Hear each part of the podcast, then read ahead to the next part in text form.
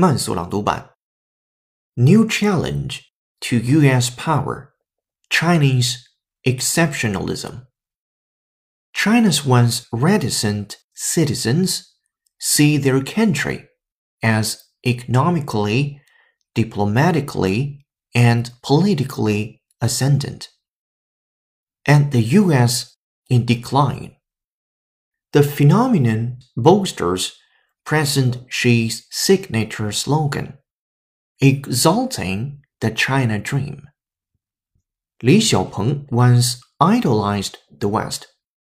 While a student, he broke through China's internet firewall to read news from abroad, revered the US Constitution, and saw the authoritarian Chinese government as destined to fade away.